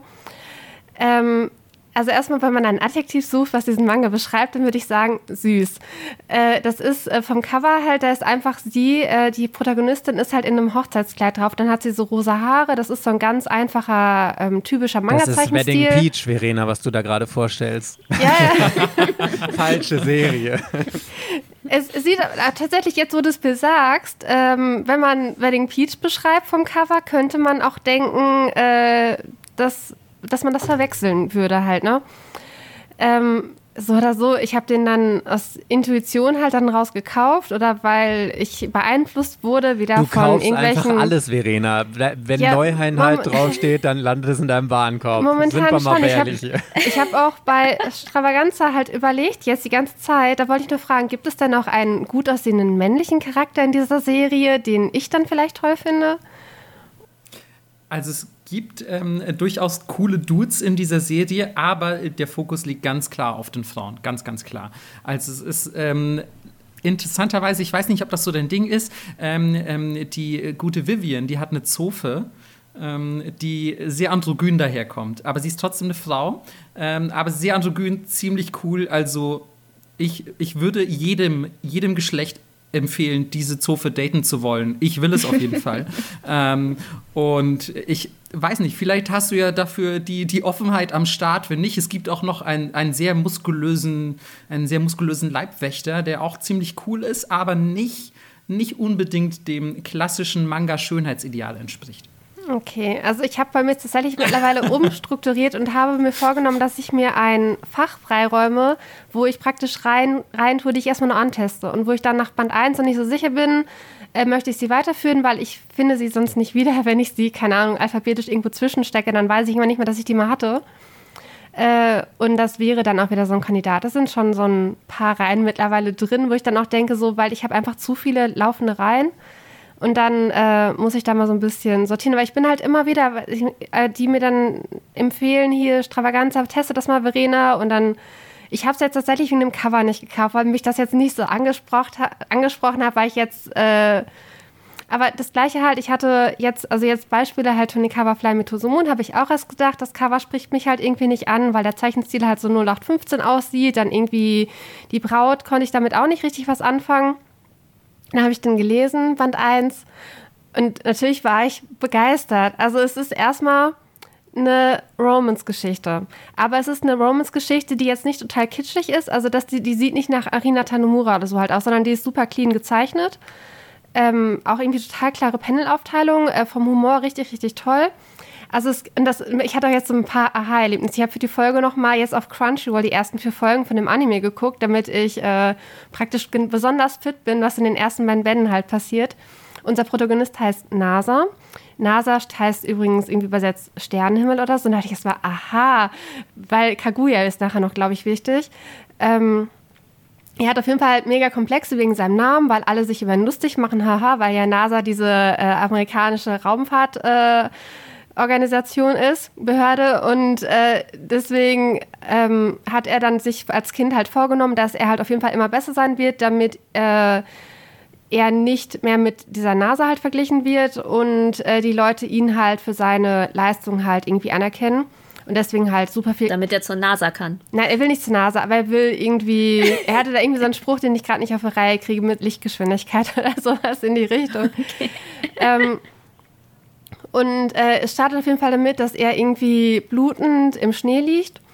Und dann, wie es halt dazu gekommen ist, er sieht halt auf der Straße im Prinzip auf einmal so ein schönes Mädchen. Das ist unsere rosahaarige Protagonistin äh, Tsukasa ähm, möchte dann praktisch zu ihr auf die andere Straßenseite, um sie halt anzusprechen und wird dann von einem LKW fast erfasst. Äh, Tsukasa schafft es irgendwie, ihm das Leben zu retten, was tatsächlich sehr mysteriös ist, weil sie von dem LKW voll erwischt wurde, aber sie halt trotzdem das gut überlebt.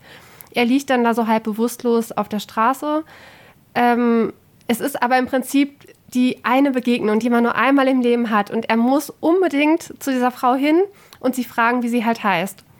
Und dann, weiß ich nicht, ich glaube, er hat, glaube ich, sogar gebrochene Beine. Und er schafft es halt irgendwie, ihr hinterherzulaufen. Mit gebrochenen Beinen? Oh Gott. Das, das, kam erst, das kam halt erst später raus. Und dann äh, fragte sie halt, äh, also er hat sie, er fährt noch nicht mal ihren Namen. Er sagt, dass er sich irgendwie in sie verliebt hat. Er stellt sich mit seinem Namen vor und äh, fragt, ob sie seine Freundin sein möchte. Und sie begegnet ihn darauf, äh, oder dass sie mit ihm geht. Und dann sagt sie äh, ja wenn die beiden heiraten. Und anschließend bricht er halt zusammen. So und wacht halt dann irgendwie Monate später im Krankenhaus wieder auf. Es ist schon Frühling. Und äh, dann ähm, bricht er die Schule auf jeden Fall ab und geht erstmal irgendwo jobben, wo ganz viel Publikumsverkehr ist, weil er halt hofft, dieses Mädchen wiederzusehen. Und an seinem 18. Geburtstag steht sie halt auf einmal vor der Tür mit dem Ehevertrag, nicht Ehevertrag, mit, dem, mit den Ehepapieren. Also man muss da irgendwie nur so Verträge oder was auch, nicht Verträge, wie heißt es denn? Einfach nur so ein Papier ausfüllen mit Namenstempeln und Zeugen, das dann beim Rathaus... Eine, eine Heiratsurkunde. Heiratsurkunde, genau. Das dann beim Standesamt oder beim Rathaus abgeben und das machen die dann direkt und äh, dann sind die beiden verheiratet.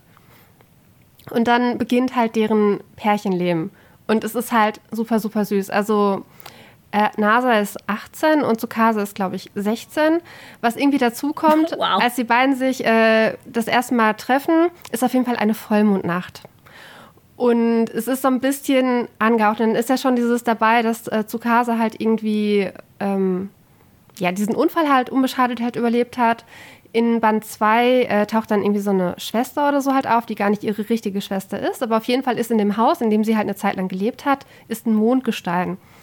Und das Mondgestein ist halt für Tsukasa halt irgendwie besonders wichtig. Und ähm, auch von der Legende, da wurde ganz am Anfang, jetzt kenne ich die Legende von Prinzessin Kaguya nicht, aber das, was die halt in dem Manga halt erzählt haben, ist es wohl irgendwie so, dass äh, Kaguya sich wohl auf der Erde in einen Menschen verliebt, aber die beiden können nicht zusammenkommen und sie geht zurück zum Mond oder sowas in die Richtung. Und, äh, Kann man auch in der Nippot-Folge hören über Märchen, da wird die wird Kaguya erzählt.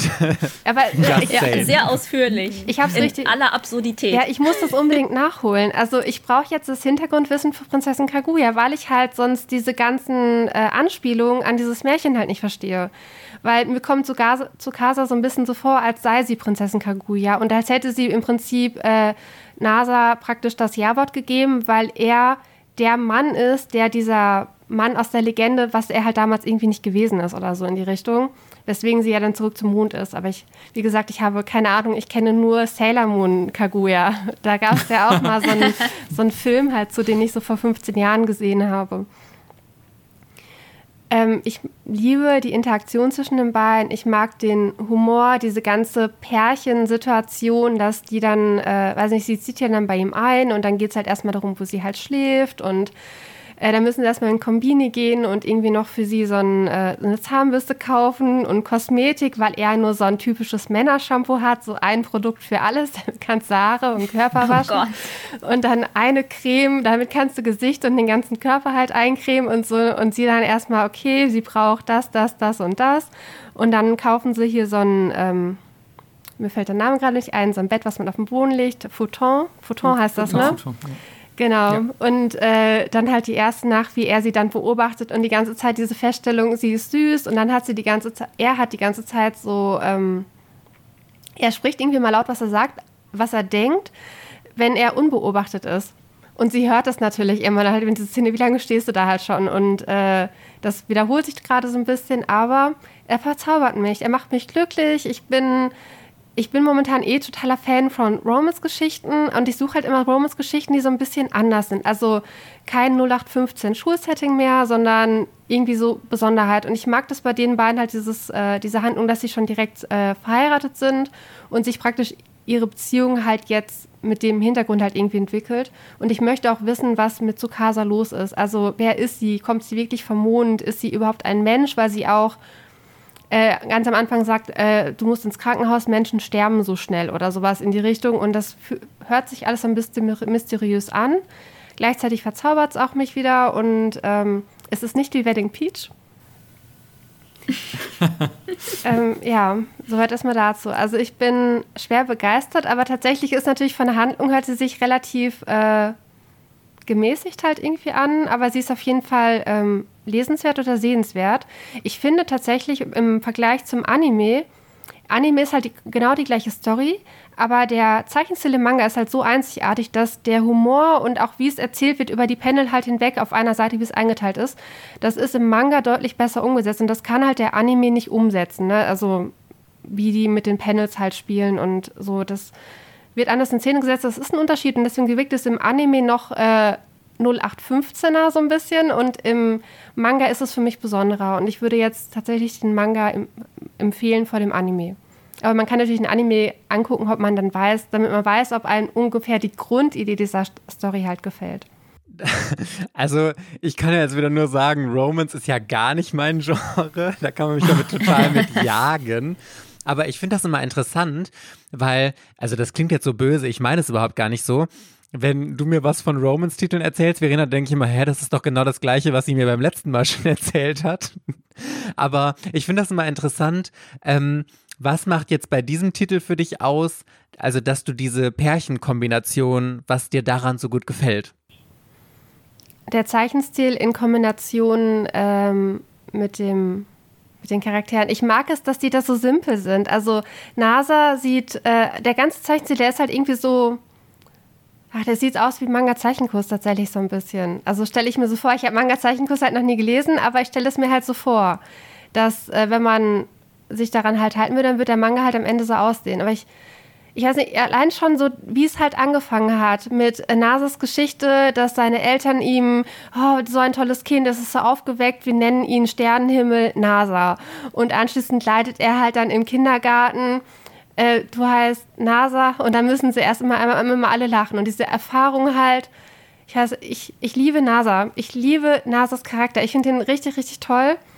Und Tsukasa ist halt momentan so, sie ist halt ein bisschen mysteriös. Ich ich finde sie nicht doof, ich finde sie aber auch noch nicht so richtig, richtig toll, aber ich lese den Manga momentan wegen Nasa, weil mich das interessiert, wie dieser unscheinbare Nerd, der nicht auf Manga steht, aber der trotzdem seine Macken hat, weil er so heißt, wie er heißt, aufgrund seiner Eltern äh, sein Leben meistert und ich liebe die Szenen, wenn er halt immer wieder von seiner Frau halt so verzaubert ist. Also es ist das erste Mal, dass er sich halt so verliebt hat und ähm, deswegen Charakterbeschreibung dieses Mangas ist erstmal wirklich nur süß und das aufgrund von NASA und wie er halt diese Beziehung halt sieht. Okay, das heißt aber, also es ist jetzt auch bei der Geschichte, dass es gar nicht so auf ein spezielles Finale hinarbeitet, sondern dass die Geschichte eher ist, dass man den Charakteren folgt und die äh, Beziehungen, wie die sich entwickelt, so ein bisschen verfolgen kann. Oder habe ich das jetzt? Also ist ja jetzt erster Eindruck, aber wenn es was mit Prinzessin Kaguya zu tun hat, dann muss da ja noch richtig viel Drama kommen, oder nicht? Weil es doch dann eigentlich, eigentlich schon dann und auch ein paar Tote. Ja, also ich warte mal ab. Keine Ahnung, was da noch passiert, aber die Reihe ist halt super, super lang. Das heißt, sie muss zumindest in Japan super beliebt sein. Und ist, bei Crunchyroll ist es ein Crunchyroll Original. Ich, das ist das erste Mal, dass ich einen Anime gesehen habe, der extra von Crunchyroll für Crunchyroll produziert wurde. Ja, war sehr faszinierend.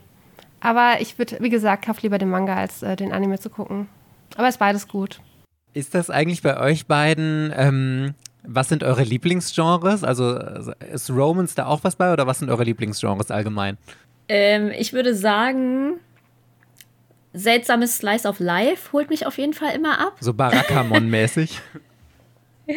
äh, ja, ich weiß gar nicht. Ich, also Himoto Omaru-chan mochte ich unfassbar gerne, weil ich die, also für mich lebt das eher von den Charakteren und dann ist mir eigentlich egal, was sie machen. Ich gucke den auch so, wie die Videospiele spielen dann meinetwegen, keine Ahnung, oder die Wohnung putzen, weil ich die Charaktere so gerne mag. Und ansonsten mag ich auch gern Horror, Action-Krams und Romance eigentlich nicht so. Ich habe manchmal dann so zwei Wochen, wo ich auf Webtoon ganz viel so Romance-Scheiß lese und dann ist aber auch wieder gut für ein Jahr. Ähm, ja, bei mir ist es tatsächlich so, dass ich auch an allererster Stelle würde ich, glaube ich, Horror lesen. Ähm, ich bin einfach wahnsinnig großer Fan von beispielsweise Junji Ito, ähm, finde ich, find ich unfassbar gut. Aber auch alles darüber hinaus, was in die ähnliche oder ansatzweise diese Richtung geht. Auch so Maru Suihiro und so, von dem es, glaube ich, in Deutschland noch gar nichts gibt. Aber der lachende Vampir, oder? Ja, genau. Also das ist zum Beispiel der lachende Vampir wäre, wäre ähm, mein Top 1 Manga aller Zeiten. Ach, ernsthaft? Das ist, ja. Wie lustig. Das ist, das ist glaube ich, mein, das ist mein Favorite Manga überhaupt. Dicht gefolgt von Junji Itos Tomie. Ähm, und also das ist, das sind so meine Genres, wobei ich auch zugeben muss, und das ist jetzt weird, weil ich vorhin gesagt habe, dass ich Sci-Fi nicht mag. Aber, aber irgendwie finde ich auch ähm, so Dystopien total geil. Also so, so dystopische Sachen, die müssen dann gar nicht so sehr ähm, sich beispielsweise mit dem äh, Science-Aspekt von, von Science Fiction beschäftigen, sondern mir geht es dann tatsächlich eher um so dystopische Gesellschaftsstrukturen und so, aber auch sowas wie natürlich dann Ghost in the Shell und so. Also so einfach ähm, Zukunftsvisionen, die ein bisschen greifbarer sind, so einfach. Und die müssen, wie gesagt, dann nicht unfassbar futuristisch sein, sondern einfach eher ein bisschen düster. Ich mag es gern düster, muss ich zugeben. Und ey, wenn das eine düstere Romanze ist, kann das auch gut sein für, für mich. Also ich kann das jetzt nicht genau benennen und mir fällt auch kein Titel ein, keine düstere Romanze, die ich in letzter Zeit gelesen habe.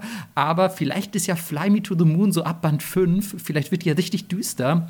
Also ich meine, wenn wir uns an Kaguya orientieren, dann gibt es auf jeden Fall bald noch richtig krasse Kriege auch und so in Fly Me to yep. the Moon. Aber hallo. und ich, ich finde es jetzt ganz interessant. Ähm, ich kann es echt schwer einschätzen, aber vielleicht weiß Verena das ja auch schon, ähm, weil du sagst, der sei in Japan 17 Bände lang. Ähm, und ich frage mich immer bei solchen Titeln, wie die sich über 17 Bände oder gar mehr Bände noch tragen können. Also klar, du hast selber jetzt schon angedeutet, dass du dich fragst, was da noch so kommt, aber also im Moment auch wenn es ganz interessant klingt, würde mir noch so ein bisschen der rote Faden fehlen in Fly Me to the Moon. Also ist, ist das Drama da, was Mike sich wünscht? Ist, kommt bald ein Krieg oder was? Also weißt du, das fehlt so irgendwie, irgendwie ein, ein Ziel, ein höher gestecktes Ziel, worauf man hinarbeitet oder sich als Leser oder Leserin hinbewegt. Also keine Ahnung. Und tatsächlich stört es mich auch momentan überhaupt nicht, weil ich einfach glücklich bin, diese beiden Charaktere zu sehen. Und ähm, momentan, wie die beiden sich gerade kennenlernen, wie die näher zusammenkommen. äh, NASA hat jetzt dann festgestellt, dass äh, es doch ganz nett wäre, wenn die beiden sich halt noch verloben und hatte dann im Band 2 erstmal das Drama, dass er einen Ring kaufen wollte und dann festgestellt hat, wie teuer so ein Ring ist und was man für einen Ring halt ausgibt für einen Verlobungsring und ähm, die Sprache der Frauen verstehen, wenn sie halt Nein sagen, aber ja meinen und sowas in die Richtung ich weiß nicht, worauf es hinausführt. Deswegen, äh, ich habe auch gehört, dass äh, es irgendwie einen Grund dafür gibt, dass der halt so lang ist, aber ich vermute, weil er halt so gut ist. Und ich bin da sehr zuversichtlich, dass er mir auch äh, in den nächsten Jahren noch gefällt, weil wenn er halt echt so lang ist, dann wird er ja bei uns, momentan glaube ich, kommt er zweimonatlich raus, sind dann sechs Bände pro Jahr. Das heißt, wir brauchen ja schon mal drei Jahre, bis wir auf ähm, japanischem Stand sind. Und in den drei Jahren sind da ja schon wieder neun Bände oder so wahrscheinlich rausgekommen.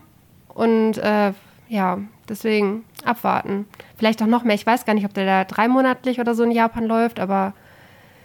Ähm, also ich glaube zu wissen, dass er in Japan in der Weekly Shonen Sunday läuft. Also es kommt, glaube ich, ein Chapter pro, pro Woche. Dann. Ach so, und das sind zehn äh, Chapter in einem Band. Also braucht man zweieinhalb Monate, bis ein Band fertig ist. Das heißt, bis wir dann Band 18 eingeholt haben oder Band 17, äh, ist schon wieder ordentlich äh, was Neues entstanden. Oder es kommt halt irgendwann äh, die Nachricht, dass die Reihe abgeschlossen ist. Das Gute ist ja, ich mag ja Manga Passion voll gerne.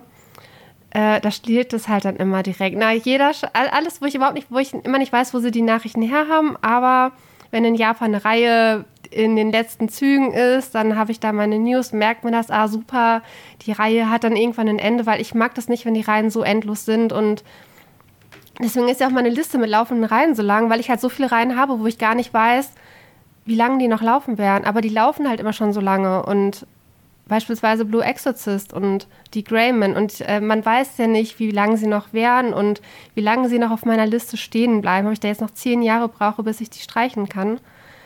Äh, da bin ich mal froh, wie jetzt bei Stravaganza sieben Bände abgeschlossen, steht schon fest. Man weiß genau, wie viel die Reihe halt kosten wird im Endeffekt, wenn sie abgeschlossen im Regal steht und das ist halt echt immer Luxus. Mike, deine Reihe genau das gleiche. Drei Bände abgeschlossen, sind 21 Euro oder 24 Euro, ich weiß es nicht genau.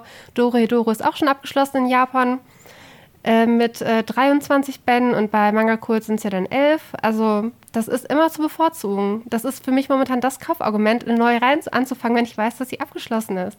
Total, kann ich super gut nachvollziehen. Also gerade als ich noch selber noch nicht in der Branche gearbeitet habe, war das für mich auch ich will nicht sagen fast schon Ausschlusskriterium, aber ich war sehr, sehr vorsichtig, wenn ich wusste, die Reihe geht jetzt noch ewig weiter und in Japan läuft die auch noch oder ist vielleicht sogar gerade erst angelaufen. Ähm, Finde ich aber voll schön, dass du dann äh, trotzdem irgendwie ja so angetan bist von, von einer Reihe, die schon 17 Bände hat und noch gar nicht abgeschlossen ist. Ähm, ich finde es auch voll schön, wie ihr beide so ein ähnliches Leseverhalten dann habt, so eigentlich. Hey, wir wollen einfach geile Charaktere, die uns glücklich machen. Das ist irgendwie, finde ich, sehr wholesome so. Voll. Ihr seht das ja nicht, weil ihr uns gerade zuhört, aber ich sehe ja auch zum ersten Mal Verenas Zimmer und das ist schon äh, intens auf jeden Fall. Verenas Zimmer mit ihren Mangas sieht ungefähr so aus wie mein Schuhschrank. Es ist sehr viel in sehr vielen Regalen. Es ist wirklich krass. Und Verena also ich glaube, hat vier alle Zimmer mit Mangas, möchte ich hier nur mal kurz erwähnen. Oh, wow. Verena hat ein Manga-Haus. Okay. Du siehst hier gerade eins dann, dann hat sie meinen Schuh, hat sie meinen Schuhschrank äh, überholt. Aber ja, wären alle Manga-Fans so wie Verena, dann äh, würde Marco wahrscheinlich auch in einem Haus leben und alles wäre aus Gold, weil alle ja, Verlage so gut bezahlen würden. Dann, genau, dann würde ich in einem Haus aus Gold leben, wenn, wenn alle, wenn alle Manga-Leserinnen Verena wären. das stimmt. Was ein schönes Schlusswort. Vielen, vielen Dank, dass ihr euch heute die Zeit genommen habt, mit uns ähm, hier aufzunehmen und dass ihr uns diese tollen Serien vorgestellt habt. Ihr hört unbedingt auch mal bei Nippot vorbei bei iTunes, Spotify, allen bekannten Podcast-Plattformen. Hab's euch sonst, wie gesagt, auch unten in der Infobox verlinkt. Yes. Und ansonsten hoffe ich, habt ihr noch ein Schlusswort? Ja, vielen Dank auf jeden Fall, dass wir überhaupt hier sein durften. Das ist ja auch keine Selbstverständlichkeit. Also ich kann jetzt nicht für Melissa sprechen, aber mir hat sehr viel Spaß gemacht. ich so, ja, ich habe schon auch ausgedrückt. Tschüss. Nein, ich fand es auch äh, sehr schön und es hat mich sehr gefreut. Und äh, ja, ich würde mich freuen, wenn Leute bei uns vorbeihören und ja, ey, Nerds und Otakus an die Macht, sag ich mal. Absolut. Auf jeden Fall. Schönes Schlusswort. Und dann hoffen wir, dass wir euch ansonsten nächste Woche in der nächsten Otaku-Folge wiederhören. Bis dann, ihr Lieben. Tschüss. Ciao. Tschüss. Ciao.